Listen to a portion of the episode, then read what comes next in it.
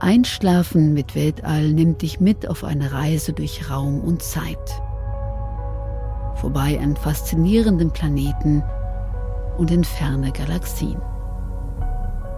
Kuschel dich ein in eine Wolke aus Sternenstaub und komm in den gigantischen Weiten des Universums zur Ruhe.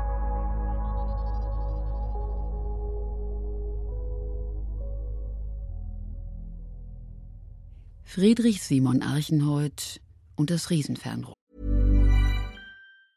I'm Sandra, and I'm just the professional your small business was looking for. But you didn't hire me because you didn't use LinkedIn jobs. LinkedIn has professionals you can't find anywhere else, including those who aren't actively looking for a new job but might be open to the perfect role, like me. In a given month, over 70% of LinkedIn users don't visit other leading job sites. So if you're not looking on LinkedIn, you'll miss out on great candidates like Sandra. Start hiring professionals like a professional. Post your free job on linkedin.com/people today.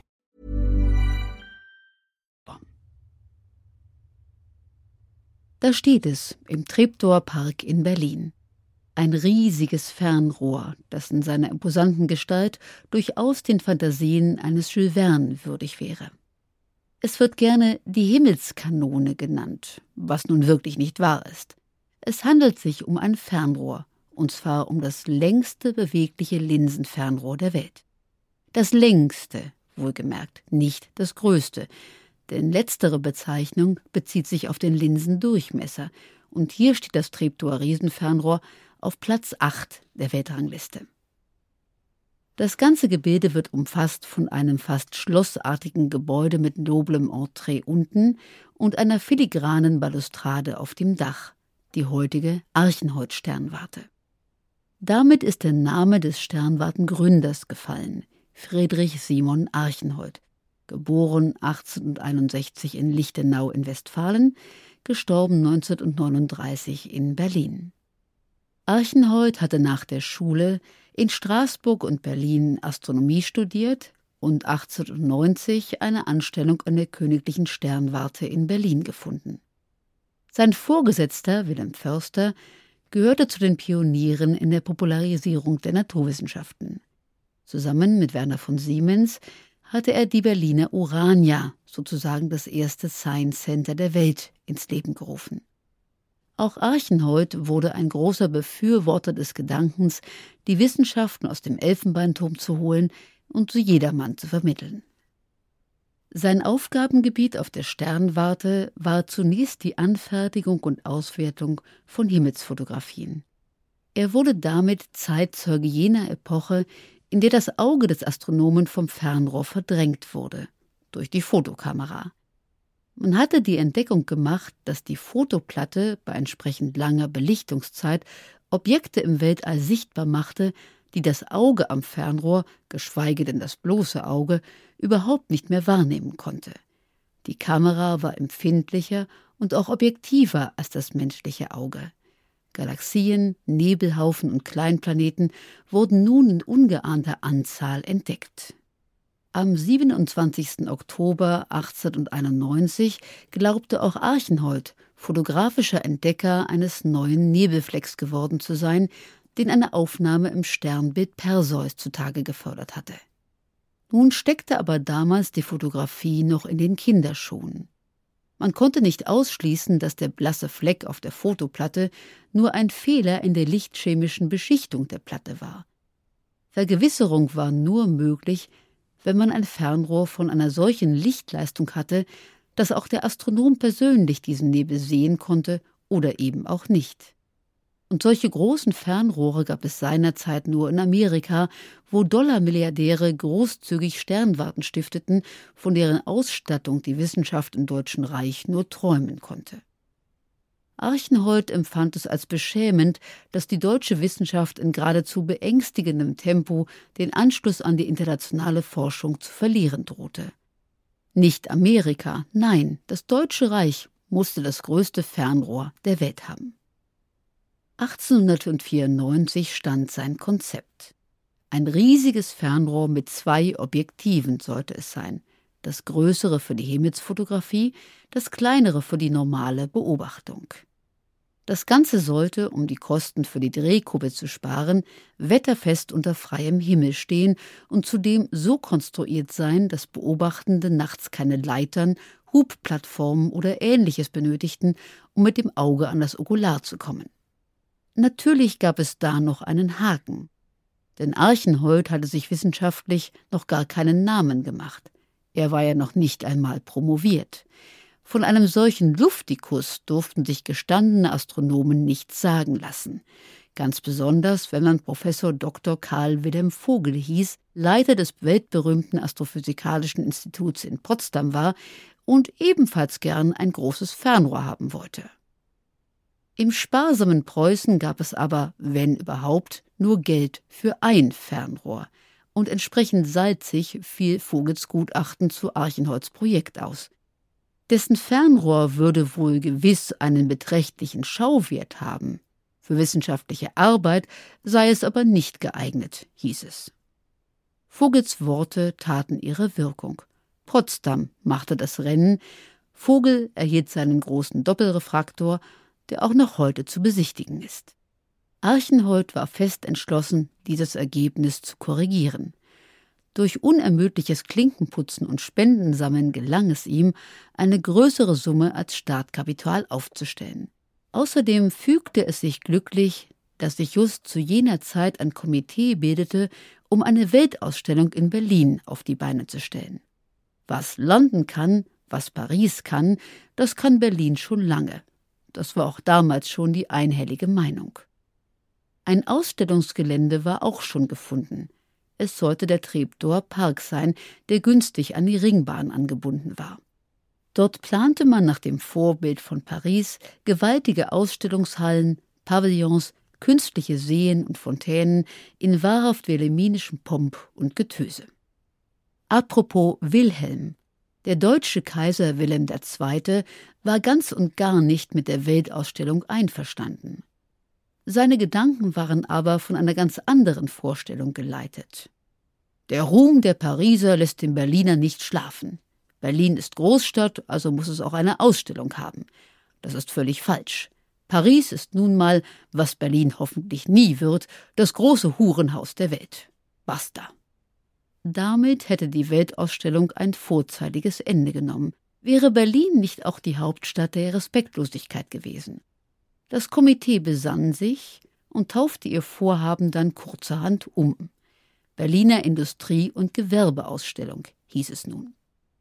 Friedrich Simon Archenhold sah in der solcher Art geschickt maskierten Weltausstellung die große Chance, seinen Plan eines Riesenfernrohrs öffentlichkeitswirksam zu verwirklichen. Er trat an das Ausstellungskomitee heran und machte den Vorschlag, das Gerät vorerst als Schaustück und Vorzeigeobjekt Berliner Gewerbefleißes aufzubauen. Vorerst, denn vertraglich war ausbedungen worden, dass nach Ausstellungsende alle Bauwerke, groß oder klein, wieder abgebaut werden sollten. Für das Riesenfernrohr hieß dies Abbau und Abtransport nach Grunewald oder in eine andere günstige Gegend ohne Lichtverschmutzung, wo man das Gerät dann wissenschaftlich nutzen konnte. In der Maschinenbaufirma Hoppe fand Archenhold einen willigen Partner und in deren Chefingenieur Franz Meyer einen kongenialen Mann, der das Fernrohr nach Archenholz Wünschen konstruierte. Freilich war das Gerät inzwischen beträchtlich geschrumpft.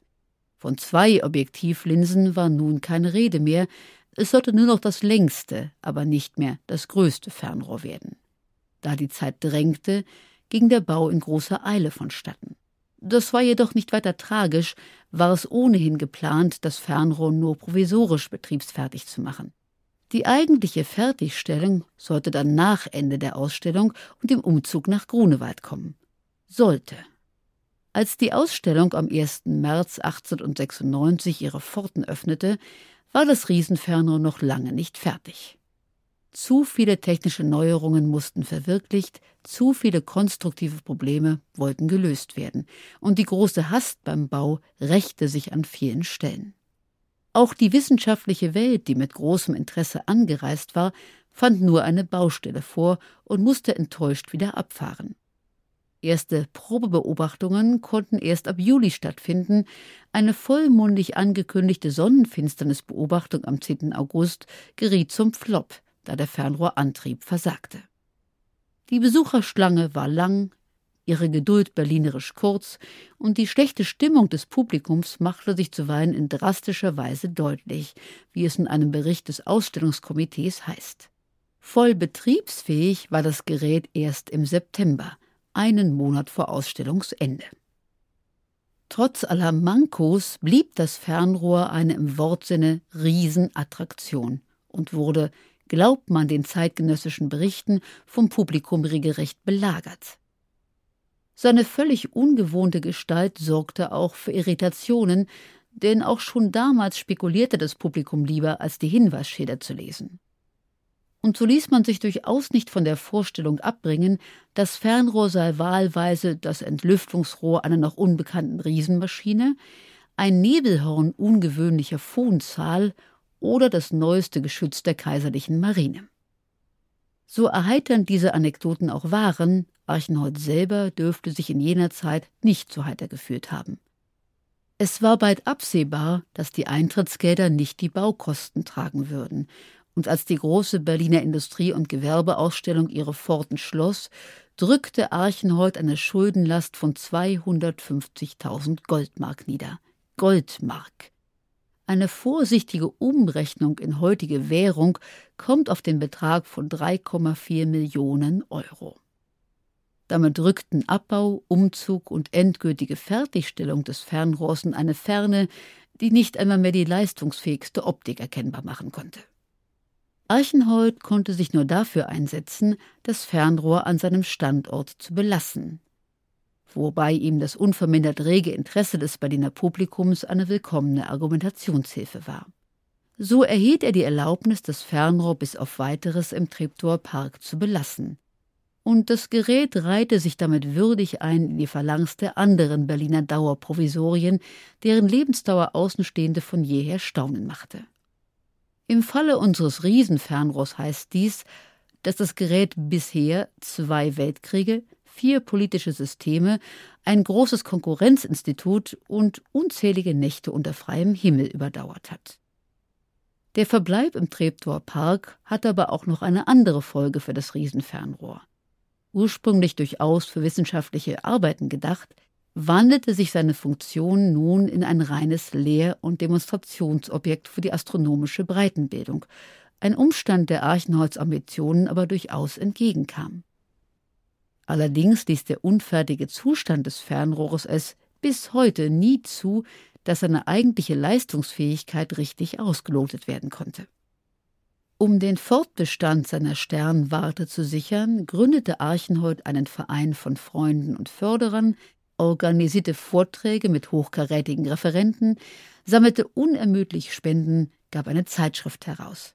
Er brachte sogar eine Reihe von Merchandising-Produkten auf den Markt, die die Besucherinnen und Besucher exklusiv auf der Sternwarte erwerben konnten. Selbst Angehörige des Kaiserhauses zählten zu seinen Gästen. Sein Engagement zahlte sich aus. 1909 konnte er den allein durch Spendengelder finanzierten Neubau der Sternwarte eröffnen, der sich auch noch heute U-förmig um die Keimzelle des Riesenfernrohr legt. Die Gelder kamen aus Berlin, aber auch aus Übersee. Der amerikanische Milliardär Andrew Carnegie beteiligte sich mit einer namhaften Summe an der Finanzierung des Sternwartengebäudes. Es enthielt alles, was ein modernes Bildungsinstitut brauchte einen multimedial ausgestatteten großen Hörsaal, eine Bibliothek, ein kleines himmelskundliches Museum, Garderoben und nicht zu vergessen im Obergeschoss eine großzügige Wohnung für Archenhold und seine Familie. Als 1910 der Hellische Komet erschien, der schon im Vorfeld in der Presse Sensationsberichte hervorgerufen hatte, kam es zu einem förmlichen Run auf die Sternwarte. Auch im Weiteren sorgte Archenhold dafür, dass die Sternwarte ihrer Zeit vorausblieb. Er installierte einen der ersten Anrufbeantworter Berlins in seinem Büro, Betriebsgewicht 10 Kilogramm, installierte eine Funkantenne und ließ erstmals Sonnen- und Mondfinsternisse am großen Fernrohr filmisch aufnehmen. Es sorgte beim Berliner Magistrat für einige Irritationen, als Archenhold vorschlug, den Film als Unterrichtsmedium einzusetzen. Man lehnte ab. Für den Unterricht besteht vielmehr die Befürchtung, dass es den rasch wechselnden Bildern an eigentlicher belehrender Kraft mangele.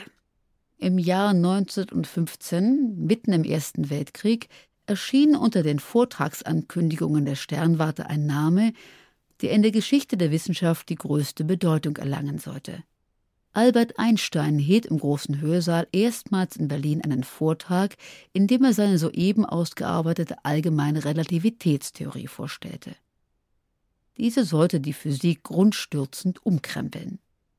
Es kann nur für Archenhold sprechen, dass er die Bedeutung dieser Theorie, die den meisten Menschen in dieser Zeit kaum begreiflich war, sofort erkannte und auch in der Folgezeit weiter unterstützte. Er und Einstein blieben fortan freundschaftlich verbunden. Den Ersten Weltkrieg überstand die Sternwarte mit ihrem Riesenfernrohr unbeschadet, und in den turbulenten 1920er Jahren blieb das Institut weiterhin wichtiger Anlaufpunkt für die astronomische Breitenbildung. Auch der spottlustige Essayist Kurt Tucholsky konnte sich einen Besuch nicht verkneifen und resümierte am Ende einer Beobachtungsveranstaltung Die entlaufenen Gläubigen reagieren ihre Reste an Religion auf den Sternwarten ab, begreifen für 50 Pfennig Entree den Kosmos und sind unten angekommen, wieder am Vollbesitz ihrer irdischen Menschenwürde. Im Jahre 1931 übergab Friedrich Simon Archenhold die Leitung der Sternwarte an seinen Sohn Günther. Günther Archenhold konnte sich dieser Position jedoch nicht lange erfreuen, denn am Horizont zogen dunkle Wolken auf. Die Machtergreifung durch die Nationalsozialisten bahnte sich an. Und da die Familie Archenhold jüdische Wurzeln hatte, vollzog der bislang sehr wohlwollende Berliner Magistrat eine 180-Grad-Wendung und kam zu dem Schluss, dass eine jüdische Leitung der Treptower Sternwarte untragbar sei. Im Jahr 1936 musste die Familie Archenhold die Sternwarte verlassen. Günter Archenhold wurde im Zuge der Pogrome 1938 in das KZ Sachsenhausen gebracht, konnte aber seine Freilassung bewirken und emigrierte nach England, ebenso wie sein Bruder Horst, genannt Fred. Friedrich Simon Archenhold selbst verstarb ein Jahr später in Berlin. Seine Frau Alice und seine Tochter Hilde kamen 1944 im KZ Theresienstadt ums Leben. Der Zweite Weltkrieg hatte auch für das Sternwartengebäude schmerzliche Folgen. Ein Gebäudetrakt erhielt einen Bombenvolltreffer, der wertvolle Sammlungsbestände vernichtete. Und das restliche Sternwarteninventar wurde vollständig geplündert. Doch das Riesenfernrohr blieb verhältnismäßig unbeschädigt. Noch 1945 wurde der Beobachtungsbetrieb wieder aufgenommen. Der 50. Geburtstag des Instruments im folgenden Jahr konnte aufgrund der Zeitumstände nur in bescheidenstem Rahmen gefeiert werden. Trotz der ungemein niederdrückenden Verhältnisse im Ostberlin der Nachkriegszeit entwickelte sich die Treptower Sternwarte, mittlerweile in Archenhold Sternwarte umbenannt, rasch wieder zu einer vielbesuchten Volkssternwarte. Das in die Jahre gekommene Riesenfernrohr wurde jedoch 1958 stillgelegt. Nutzen und Aufwand für eine Generalüberholung schienen in keinem vertretbaren Verhältnis zu stehen. Technisch längst überholt, ein Dinosaurier, den die Kaiserzeit im Park stehen gelassen und vergessen hatte, wurde die Maschinerie mehr und mehr als Schnapsidee betrachtet, die der Verschrottung anheimgegeben werden sollte. Glücklicherweise fand sich keine Firma, die das Risiko eingehen wollte, einer 130 Tonnen schweren, mehrfach statisch unbestimmten und in alle Richtungen drehbaren Konstruktion mit dem Schneidbrenner zu Leibe zu rücken. Das Fernrohr wurde unter Denkmalschutz gestellt und blieb die folgenden 17 Jahre ungenutzt seinem Schicksal überlassen. Im Jahr 1975 unternahm man dann energische Versuche, das Fernrohr wieder in Betrieb zu nehmen in der wohlweislichen Erkenntnis, dass seine Attraktivität für Besucherinnen und Besucher keinesfalls gelitten hatte oder besser, dass seine erneute Nutzung die Attraktivität der Sternwarte wesentlich erhöhen würde. Die Wiederinbetriebnahme nach 17-jährigem Stillstand erwies sich natürlich als schwierig. Vieles war unwiederbringlich verrottet, hatte sich festgefressen oder war unbemerkt zerbrochen. Mit viel Enthusiasmus und Herzblut gelang es, das Gerät wieder in Betrieb zu nehmen. wenn auch nicht zur wissenschaftlichen Nutzung. Letztendlich befand sich das Fernrohr immer noch in dem gleichen provisorischen Zustand, in dem es 1896 fertiggestellt worden war. Entsprechend waren Materialermüdung durch Überlastung und folgerichtig beständige Reparaturen immer wieder vonnöten. So musste nach 44-jährigem Nachkriegsbetrieb das Fernrohr im Jahr 2022 erneut temporär stillgelegt werden, da Schäden aufgetreten waren, die möglicherweise den Austausch und die Neuanfertigung ganzer Baugruppen nötig machen. Die Iron Lady ist mit ihren 127 Jahren in die Jahre gekommen und benötigt ein wenig Zuwendung. Doch das wäre die Sache wert. Nicht nur um dem ungebrochenen Interesse des Berliner Publikums, ebenso wie auch des Touristinnenverkehrs am Riesenfernrohr zu entsprechen, nicht nur um ein einmaliges Denkmal der Technik und Berliner Stadtgeschichte durch Nutzung zu erhalten, nicht nur um durch eine möglicherweise endgültige Fertigstellung endlich das volle Potenzial des Instruments zu heben, sondern auch um das Vermächtnis eines Mannes zu wahren, der seiner Zeit in vielerlei Hinsicht voraus war. Friedrich Simon Archenhold